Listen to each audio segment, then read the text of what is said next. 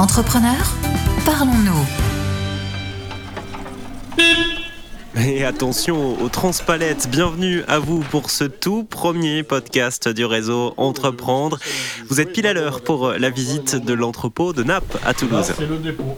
C'est là où, euh, où toutes les commandes partent dans, dans nos points de vente. Donc c'est là où les camions euh, partent. Alors Naples, c'est le premier réseau culturel de proximité. C'est vraisemblablement dans l'un des 1500 magasins indépendants de France que vous achetez vos journaux, un livre, un jeu de société, des cartes Pokémon, pourquoi pas, ou des bonbons pour les enfants. Chaque jour, ce sont plus de 800 000 clients qui se rendent dans une maison de la presse ou un Mac Press.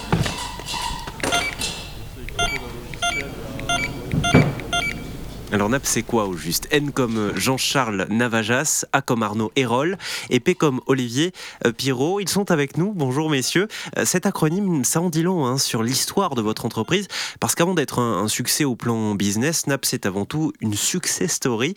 Et tout part de vous trois, de votre amitié, Jean-Charles. Ça fait plus de 20 ans maintenant. On bossait tous les trois dans le commerce. Donc on était amis, euh, copains. Et après, euh, sur, euh, sur un coup de tête, une idée, donc euh, les, les magnettes de foot que je vous ai montré tout à l'heure. On s'est dit, il y a peut-être quelque chose à creuser, on va essayer de s'associer en tant qu'amis. On sait que ça marchera au point de vue amitié, donc euh, on n'a rien à perdre, on se lance dans l'aventure. Alors attendez Jean-Charles, euh, Naples, cette immense entreprise, euh, ce gigantesque entrepôt, cette sorte de, de caverne d'Alibaba que vous avez ici à Toulouse, c'est parti d'une passion pour le foot au départ. Enfin, moi, c'est ma passion. Je, je suis le foot depuis que j'ai euh, C'est pas la que j'ai mienne. 6 ans. je faisais en fait des prototypes de magnettes quand j'avais euh, 15 ans sur, sur l'ordinateur avec les- le haut des, des paquets de cigarettes. Je donnais ça euh, à mes amis, à la famille qui aimaient bien, qui me demandaient tel ou tel joueur. Et ensuite j'ai dit il y a peut-être quelque chose à faire, mais ça c'est venu 5-6 ans après quoi. Oui, donc vous vous êtes dit, je, je tiens là quelque chose, il faut absolument que j'en parle à mes amis. Vous avez commencé par, euh, par Olivier, si je ne me trompe pas. Mais je l'ai amené au football à, à, je sais pas, à 17 ans, non? Parce que lui c'est un joueur de tennis. Oui, j'ai commencé à 18 ans, 19 ans. On entraînait les jeunes au foot. J'avais une expérience dans un cabinet de marketing où on faisait des études de faisabilité justement sur des projets, soit de création d'entreprise, soit sur de l'innovation. Après les entraînements, on parlait de l'idée à Jean-Charles. On a dit on va faire une étude. Les cobayes, entre guillemets, on les a, c'est les enfants qu'on entraîne. Donc on va leur poser les questions, on va poser des, des questions aux parents. Ça nous a effectivement entraîné sur le fait qu'il fallait de l'argent pour se lancer. Donc on, on allait chercher Arnaud. Et euh, fallait les droits du foot, donc on allait voir par relation euh, Juste Fontaine, et voilà, c'est parti. Ils sont venus me chercher pour trouver des sous parce que je travaillais dans une banque. Euh, voilà, la, la vraie histoire, c'est ça. Et puis moi, j'avais fait le tour de la banque en assez peu de temps, et au final, bah, plutôt que d'aller au bureau, j'allais les rejoindre dans le garage des parents d'Olivier pour, euh, pour démarrer l'aventure. Oui, Enfin, c'est dans, le garage de ses parents. ouais. Le garage des parents d'Olivier. J'y vais plus d'ailleurs. hein. Enfin, Il y a la cave à vin pas très loin, tu mens. On a eu cette chance, hein, c'est que nos proches ils nous ont, ils nous ont accompagnés, ils, nous ont fait confiance. Ils ont un peu pris pour des fous, euh, mais je pense comme tout créateur d'entreprise au début. Et euh, voilà, de, de fil en aiguille, à force de sueur et de travail, ben, on, a, on a réussi, on leur a montré qu'ils avaient raison de nous faire confiance. Et on a fait de notre projet de création euh, une entreprise avec ben, du chiffre d'affaires, de la marge, euh, de, de la création d'emplois. Et voilà, et puis une, une passion qui continue 15 ans après. Donc c'est c'est chouette. Alors c'était au départ des, des vignettes football, ensuite ça s'est généralisé au, au marché du jouet en général. Des jouets sèche-pleurs, on appelle ça. Ça sent le caprice quand vous étiez petit, Arnaud, ça. hein Ouais, c'est ça. bah, tous les parents savent à peu près ce que c'est. C'est on se fait tirer la manche dans le supermarché pour acheter le, le petit jouet du coin. Donc euh, nous, on était vraiment là-dedans. Donc Jean-Charles parlait des, des petits magnettes euh, de foot qu'on a commercialisés à nos débuts. Et petit à petit, on s'est mis comme ça à commercialiser bah, d'autres jeux jouets sur des licences connues dans le monde du jouet. Je sais pas, on va prendre, il y avait le foot, mais il y avait des choses comme Dragon Ball, enfin tout un tas de licences qu'on achetait en fait auprès des droit et on créait des jeux derrière. Ça a duré jusqu'en 2013 environ, où vraiment on a eu cette activité de jouer qu'on distribuait bah, sur toute la France, dans tout le réseau de distribution, que ce soit dans les réseaux de proximité ou dans la grande distribution. Donc vous commercialisez dans la grande distrie, chez les marchands de journaux aussi. C'est là que vous avez l'idée des, maisons de la presse, à ce Voilà, c'est comme ça que nous est venue l'idée de passer de fabricant de jouets à distributeur. C'est quand on a vu cette enseigne, Maison de la Presse, plutôt sur un coup de tête et aussi une nécessité, puisqu'on voyait que le marché du jouet c'était quand même compliqué. À 2009, faut se remettre dans le contexte. hein. C'est aussi la, crise de 2008 était juste derrière. Donc il y avait aussi une nécessité bah, de se repositionner un petit peu au niveau de l'entreprise et d'avoir un second souffle pour, pour sa croissance. Alors, entre-temps, vous avez croisé la route d'un d'un certain réseau qui vous a quand même euh, beaucoup aidé. Euh, vous avez été lauréat euh, du réseau Entreprendre en 2006. Concrètement, ça vous a apporté quoi, Jean-Charles? On a eu le prêt. On a été suivi par un accompagnateur pendant deux ans, où on le voyait euh, tous les mois. Et derrière, après, il y a une réciprocité, c'est-à-dire c'est un réseau qui est sain, avec beaucoup d'entraide, beaucoup de- d'entrepreneurs créatifs, des, des métiers originaux. Et du coup, on s'est dit, euh, il faut rendre l'appareil quand même. Et c'est pour ça qu'aujourd'hui, c'est moi qui, qui m'en occupe euh, des trois. Euh, je prends un plaisir immense à recevoir des, des jeunes ou moins jeunes entrepreneurs ou qui ont, qui ont racheté une entreprise pour les aider, les guider, les orienter. Et Justement, vous vous retrouvez dans certaines rencontres avec les jeunes entrepreneurs que, que vous accompagnez, Jean-Charles?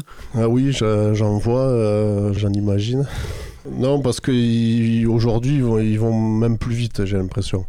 On est dans l'ère du numérique, hein, ils, sont ultra, ultra connectés, plus que nous à l'époque. Pourtant, euh, ça fait 10 ans, quoi. c'est pas non plus euh, énorme, mais j'ai l'impression qu'ils vont vraiment très vite. Alors moi, je suis là pour un peu euh, euh, les ralentir et leur poser les, les- les bonnes bases et la bonne gestion.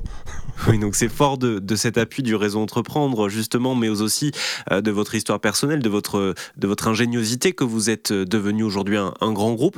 Une petite question, comment on passe de l'entrepote à l'entreprise? On me remerciera un petit peu plus tard pour le jeu de mots. Vous avez tout dit. C'est le, bah, le- c'est le La entre, en confiance. fait. Ouais, c'est le entre. C'est-à-dire qu'on a démarré les premières années où vous faites 100, 200, 500 000 euros de chiffre d'affaires. Moi, je me souviens d'une année où on a fait un million. Et alors, moi, je m'occupais de la compta à l'époque. Je regardais toutes les factures qui arrivaient. Et j'avais pris peur. Pendant un an, je me suis dit, enfin, on passait de factures à payer de 1000 à, à des factures à 10 000. C'était un peu stressant. Puis au final, on se rend compte qu'on est capable de gérer. La seconde année, ça va mieux. On prend confiance. On le fait une fois, on le fait deux fois. La seconde, c'est toujours plus facile. Puis de fil en aiguille, euh, je dirais le chemin et le temps fait le reste. Voilà, après on n'a plus vraiment conscience en fait euh, de la taille et c'est pas euh, c'est pas une fin en soi. C'est enfin je sais pas pour euh, pour vous, mais enfin moi je le ré- je le réfléchis pas plus que ça en fait. Ça se fait naturellement. Alors pour les auditeurs qui ne peuvent pas voir votre bureau, c'est assez remarquable. Euh, vous travaillez dans le même bureau, tous les trois. Euh, quel est le secret d'un trio qui marche, Olivier? Ça fait, ça fait 15 ans qu'on a monté la société. On se connaît parfaitement et je suis marié. Je connais peut-être mieux mes associés. Je... À me dire. Mais c'est vrai qu'on passe énormément de temps ensemble. Il y a beaucoup de non-verbal et, c'est important euh, qu'on n'a pas le temps de se raconter nos journées, de se raconter nos projets, etc. C'est vrai que de travailler dans le même bureau, ça permet bah, de rentrer de l'information sans forcément en parler. Pour le coup, on, est quand même euh, chacun sur ses, sur ses projets, ses domaines de compétences, beaucoup en déplacement. Le fait d'être ensemble et d'é- d'écouter des brides de conversation, ça nous permet quand même de tout maîtriser. Après il y a le côté confiance. Enfin, Mm. enfin, on a eu l'occasion dans notre histoire d'entreprise de s'en rendre compte. Mais en fait, c'est bon, Olivier faisait. Je pense que ta femme elle va pas être contente, mais euh, on- ouais, il y a une confiance qui est aveugle. C'est-à-dire que en fait, euh, voilà, ce que fait l'un et ce que fait l'autre, hein, on sait qu'on est en confiance totale. Et du coup, il y a, il y a zéro contrôle. Et c'est ce que dit Olivier. On se fait quasiment jamais de réunion entre nous pour se dire on va faire ci, on va faire ça. C'est euh, c'est assez naturel, quoi. On se voit les week-ends en plus de se voir la semaine. On m'a posé plusieurs fois la question est-ce qu'à 3 c'est pas difficile? Je réponds non. Bien sûr, on n'est pas euh, d'accord sur tous les sujets, mais euh, forcément à 3, c'est toujours 2 à 1 ou 2 contre 1. Et donc, euh, et puis ça tourne en disant mais oui, c'est vrai les gars, vous avez raison. Euh, vous êtes deux à penser comme ça, donc c'est plutôt comme ça. Alors que si vous êtes deux, mais forcément vous allez front contre front. Alors que là, il y a toujours des discussions euh, très positives pour, euh, pour dénouer quelque chose. Oui, ça c'est important, hein, surtout sur un marché fluctuant comme, euh, comme le vôtre. Euh, c'est le message que vous faites passer aux entrepreneurs du, du réseau Entreprendre? Complètement, ouais, c'est euh, ne pas se reposer sur ses lauriers, et toujours s'adapter. Quand on me demande le métier que je fais, souvent je dis ben je m'adapte.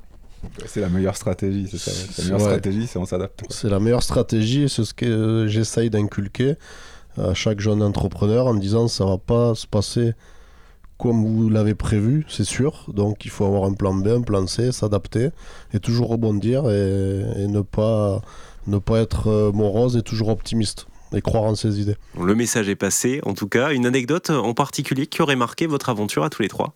On prenait euh, un café dans, dans- dans un bar ou une bière, je sais plus. Et du coup, on avait le, compte, mais vraiment, vraiment à découvert.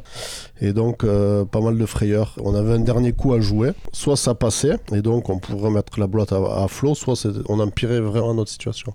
Et tous les trois, en même pas une seconde, on s'est dit banco, on y va. Donc on était vraiment, c'est ça, sur la même longueur d'onde, dans les très mauvais passages comme dans les bons. Donc là, on peut, on peut avoir qu'une confiance aveugle avec ces deux-là. quoi.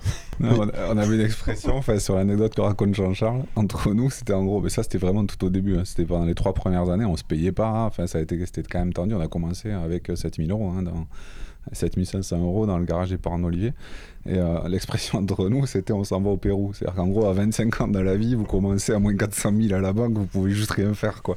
Donc en gros, on disait, bon, ben, si ça marche pas, on s'en va au Pérou. On n'a rien contre les Péruviens, mais on n'avait pas trouvé d'autre destination. Quoi. Le Pérou, et puis ça, ça ramène aussi sur des, enfin, sur des valeurs et sur des choses qu'il faut faire attention hein, tout au long de- du parcours. Ok, donc pour les entrepreneurs qui nous écoutent, on retient quoi? Audace, prudence. Et adaptation. Exactement. Je voudrais juste terminer là-dessus pour que nos auditeurs puissent vraiment se faire une idée de ce qu'est le groupe NAP. On sait de quoi vous êtes parti. Aujourd'hui, qu'est-ce que vous êtes devenu? NAP est leader dans son secteur. NAP aujourd'hui, ça représente quoi concrètement, Arnaud? Donc on a 1400 franchisés partout en France, également en Corse, à La Réunion et à Nouméa. Donc c'est un réseau, ben, je dirais, assez ancien. Euh, le dénominateur commun, c'est que c'est tous des, des commerçants de presse, qu'on appelle des diffuseurs de presse traditionnellement.